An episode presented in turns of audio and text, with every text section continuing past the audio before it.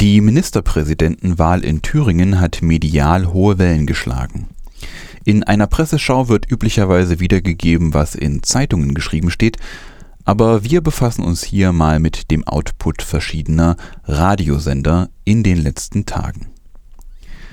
Im Programm von Radio Frei äußerte Melanie Pohner vom DGB Bildungswerk, dass man schon im Vorfeld hätte wissen müssen, was da passieren kann und dass sie die Glaubwürdigkeit von CDU und FDP sich gegenüber vermeintlich noch rechteren Positionen als den eigenen abzugrenzen, als verspielt ansieht. Also ich habe mich in Kontexten bewegt, wo irgendwie seit Montag, äh, als der Herr Kemmerich seine Kandidatur da angekündigt hat, darüber diskutiert wurde, was passiert, wenn äh, er gewählt wird und ähm, welche Schritte dahin sozusagen notwendig sind. Also ähm, da kann mir niemand erzählen, dass Politprofis, wobei nach Mittwoch weiß man nicht, ob man sie noch so bezeichnen möchte, ähm, da zusammengesessen haben. Und es hat ja auch diese halbe Stunde Unterbrechung vor dem dritten Wahlgang gegeben, wo sich die Fraktionen auch nochmal überlegt haben, wie sie damit umgehen. Also dass da irgendjemand überrascht war, vielleicht am Ende ein, ein kleines bisschen überrascht, dass es tatsächlich funktioniert hat. Aber es gab ja andere, äh, andere Themen auch vorher schon vor der Ministerpräsidentenwahl, wo klar war, ähm, CDU und FDP überlegen sozusagen auch mit der AfD zu stimmen. Also sie haben ja vorher irgendwie angekündigt, sie wollen das Bildungsfreistellungsgesetz äh, wieder rückgängig machen, sie wollen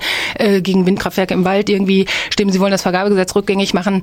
Ähm, das alles wäre ja auch nur möglich gewesen, indem FDP, CDU und AfD zusammenstimmen. So, das heißt also diese klare klare Abgrenzung, auf die Sie sich jetzt zurückziehen, das hätten Sie immer gesagt, ähm, war ja da schon deutlich, dass das so nicht, so nicht stimmt. Und mein Gott, warum dann halt auch nicht bei einer Ministerpräsidentenwahl dann auf diese Mehrheiten zurückgreifen?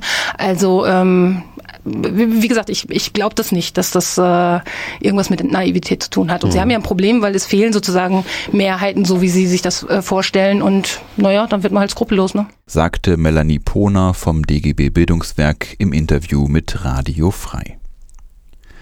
Chris Carlson von Radio Flora aus Hannover sieht in einem Kommentar die Gefahr, dass der Tabubruch von Erfurt nur ein Anfang gewesen sein könnte oder vielleicht auch nur ein weiterer in einer Reihe, die schon längst vor unser aller Augen begonnen hat. Nur wir sind das eben schon gewohnt. Auch in der Weimarer Republik hat es nicht nur und nicht sofort Freude ausgelöst, wenn bürgerliche Kräfte Nazis mitwählten oder umgekehrt von ihnen gewählt wurden. Es war ein eher allmählicher Prozess, bis das Entsetzliche nach und nach zur Gewohnheit und dann irgendwann zur Selbstverständlichkeit wurde. So ähnlich wie wir uns inzwischen daran gewöhnt haben, dass Faschisten im Bundestag und in allen 16 Landtagen sitzen.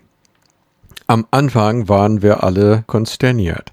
Inzwischen löst das nur ein Schulterzucken aus. Beim nächsten Mal wird die Duldsamkeit oder die Hinnahmebereitschaft schon etwas größer sein und beim übernächsten Mal sicher noch mehr. Im Jahre 2015 konnte man sich damals auch nicht vorstellen, welche antisemitischen Tiraden, Gewalttaten und Ausbrüche von Ausländerhass nur fünf Jahre später inzwischen nicht nur möglich, sondern sogar alltäglich geworden wären. Das Ganze ist noch ausbaufähig. Kommentiert Chris Carlson von Radio Flora.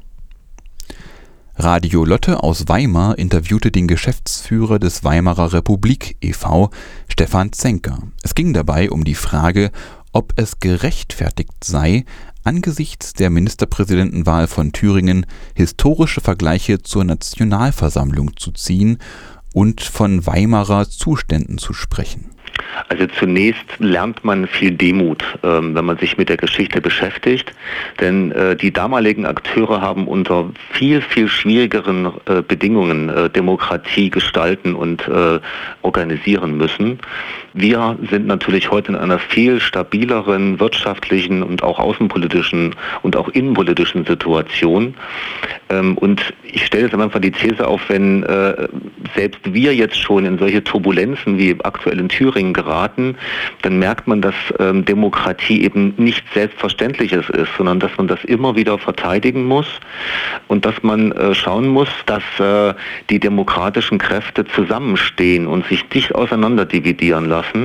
Und äh, das ist genau ein Problem gewesen ähm, damals in der Republik, dass es Frontstellungen gab, die nicht aufgelöst werden konnten und von denen letztendlich äh, radikale Kräfte ähm, profitiert haben sagte der Geschäftsführer des Weimarer Republik e.V.